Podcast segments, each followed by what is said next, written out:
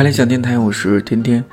如果你看过道长的那档深夜读书节目《一千零一夜》，一定会对每集节目片头的部分印象深刻：跳广场舞的大妈、买杂志的年轻女生、拥抱的情侣、地铁口匆匆来往的加班族、停车场踱步观望的保安等等。在北京这个有着两千多万人口的特大城市里，我难以想象到底有多少种具体而微的职业。有多少人过着我们更加难以想象的生活？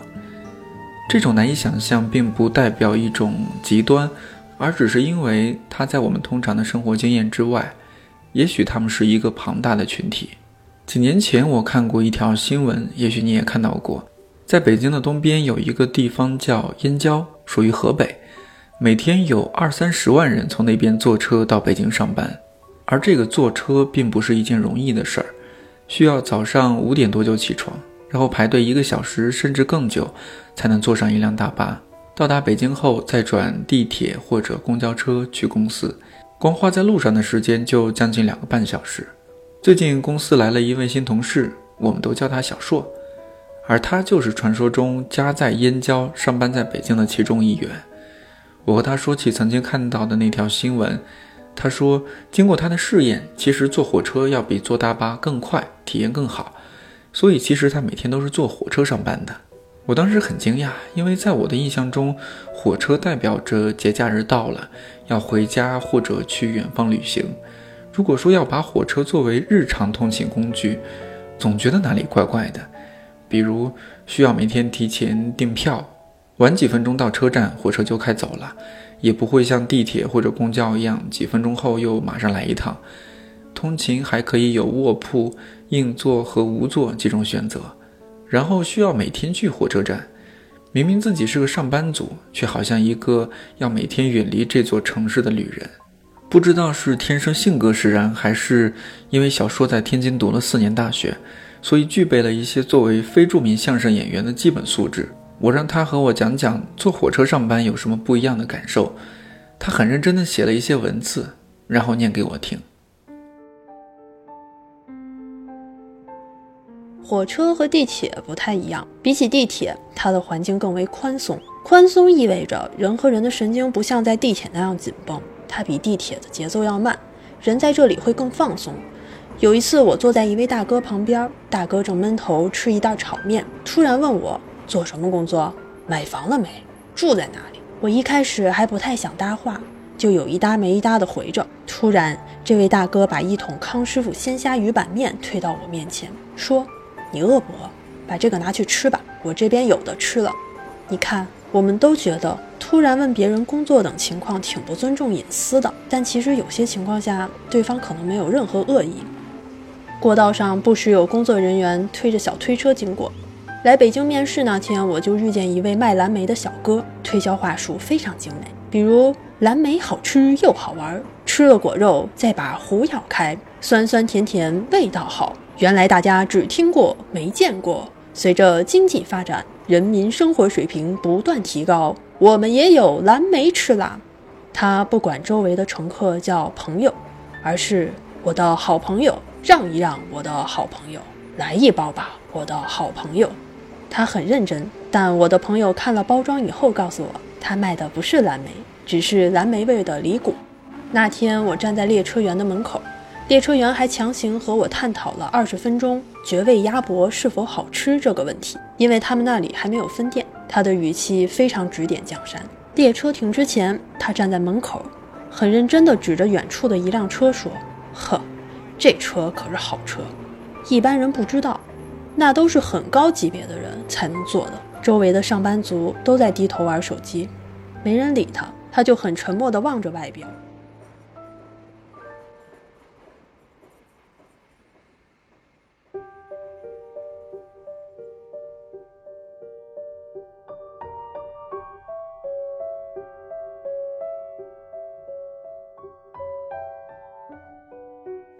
我相信现代大部分人每天的生活都单调无聊，有时候一个月结束，回想起来，似乎所有的工作日都是一样的，所有的周末都是一样的。如果按照开心消消乐的原则，一个月似乎也只有两天。火车作为一种相对来说极其规律的交通工具，也像极了我们的日常生活。几点发车，几点中途停车，几点到终点站，都是规定好的。所以，当小树和我讲述这些内容的时候，我从最初的惊讶、同情，转而变得有些羡慕。坐火车抵达燕郊后，小树的旅程并没有结束。燕郊火车站离他家还有挺远的距离，他还需要拼车回家。但是这种拼车并不是现代大城市年轻人所熟悉的，在某软件下单就可以实现，而是我们在大多数火车站出站口附近所能够看到的那种，司机喊着“只差一位，只差一位啊，上车就走，上车就走”。但当你上车之后，却常常还需要等更多人挤上这辆在你看来早已挤不下任何一个人的车。当然，如果运气足够好，也可能上车即走，而车上也相当宽松，那种感觉不亚于彩票中奖。火车站门口总有拼车的，一辆车装满三个人，司机就发车，然后送乘客回到燕郊的各个小区。有一个司机给我讲过，定价要看准时机，比如说有时候两辆火车同时到站，那潜在顾客就多。定价就定成十五，平时十块就行。下雨天二十，学生开学三十。那天就是，除了我乘坐的这辆车，还有一辆车是从北戴河回来的。我们车上只坐了两个人，司机就决定走了。司机是这么说的：“我在这儿待了十一年，太清楚怎么回事了。从北戴河下来的都是一家三口，不会有零散乘客了。”还是这位司机。回家的路上，打开了话匣子，讲自己几年前曾经在燕郊接送过一位传销头头，头头手下有七八千人，八个 QQ 群。有一次，他连续五天往返首都机场，一口气赚了七千元。我会觉得，时不时听听这些民间传奇也挺好玩的。毕竟这年头，人要获取一些自己生活以外的经验很难，包括我在内，大多数人都是按照一个轨道平稳的运行。没有太多机会跳出去看看别人是怎么活的，真的去传销集团卧底一次，对我来说过于刺激了。但我的确好奇这个城市其他人是怎么度过每一天的。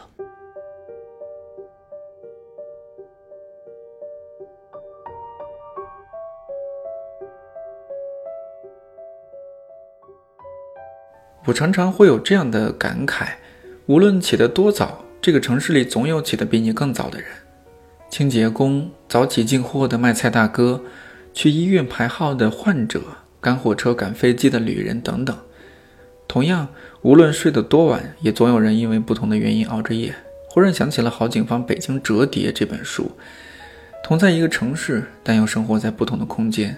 生活在第三空间的老刀，可以在第一空间和第二空间自由穿梭。故事平铺直叙，情节平淡。其他空间个体的人并未见得残忍，也没有什么血腥的事情发生，但这种空间和时间的不平等却真实而又残酷。之前的节目里也有提到过，我一般骑车上下班，虽然离公司近，方便很多，但也付出了更高的房租代价。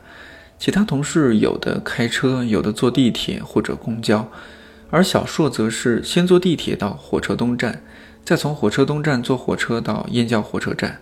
最后还要接受拼车的考验，而这样的生活方式对他来说却是最普通不过的日常。我问过他要不要考虑在离公司稍微近些的地方租个房子，虽然要多出一些生活成本，但起码不至于让自己一天有五个小时都在通勤路上。他这样回复我：一是它肯定不是一个便利的方式。但也谈不上是迫于无奈的选择，毕竟有几十万人都这样生活。我问过自己，有什么理由可以让我不得不去离公司稍微近点的地方租房子住？或者说，现在的状态是不是真的给我造成了很大的不适感？答案是目前还没有，而且只要给我一小块空间，我就可以安静阅读。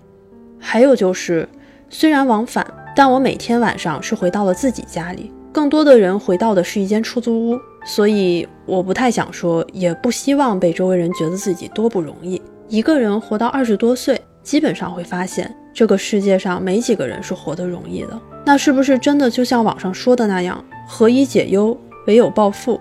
我不知道。我觉得有些问题，钱也给不出一个答案。就我每天坐火车上下班而言，除了极端天气，其他都还好，就是这样。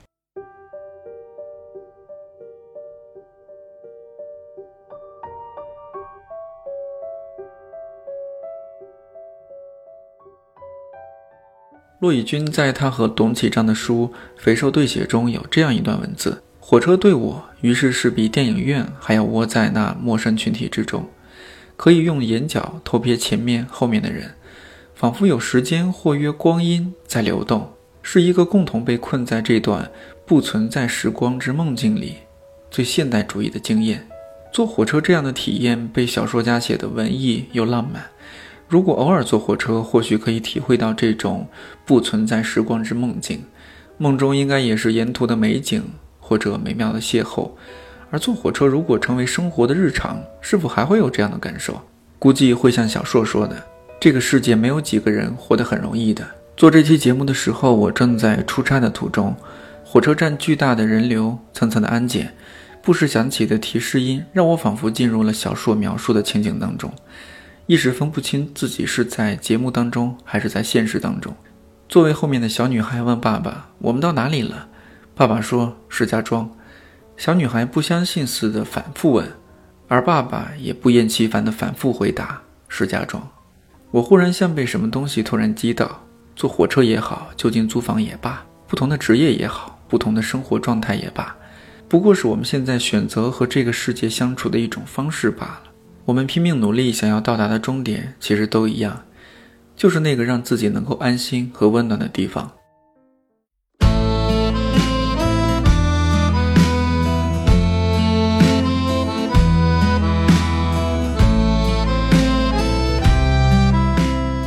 下期节目就要到九月份了，感谢你一直在。如果觉得这个电台还不错，或者觉得这个在这儿和你唠唠叨叨的人还不错，那就订阅一下呗。如果想知道更多关于我们的讯息，欢迎关注微信、微博“看理想”。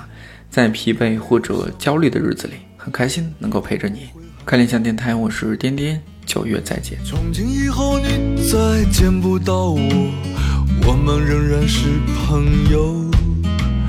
从今以后我不知道我能不能找到快乐。啦啦啦。嘿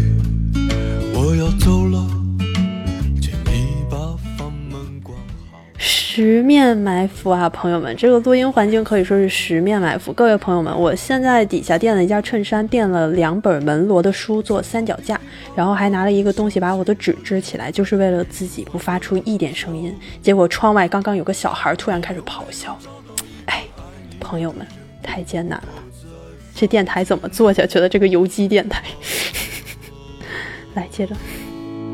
我要搭上最后这班列车，离开这个让人怀念、让人留恋的地方。我说火车呀火车，你慢些开，你要把我带到什么地方？我要找到一个和我一样热爱流浪、热爱幻想、寂寞的女郎。只是火车呀火车，你慢些开，你要把我带到什么地方？啦啦啦啦。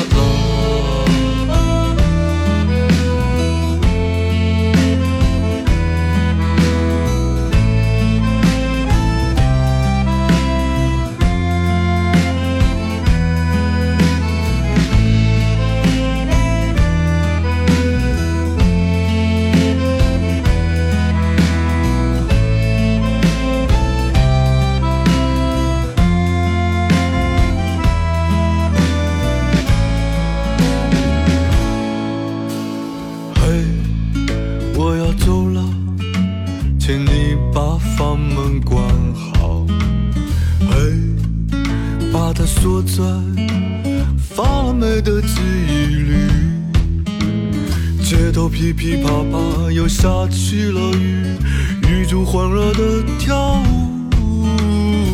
你有没有找到一个爱你的人？躲在房间里。啦啦啦！我要搭上最后这班列车，离开这个让人怀念、让人留恋的地方。迎面扑来风的尾巴，鸟的体温和夜。站在过道是一个和我一样局促、一样无语、陌生的旅人。我在幻想火车进站的那一瞬，他的脸上突然露出太阳。啦啦啦啦。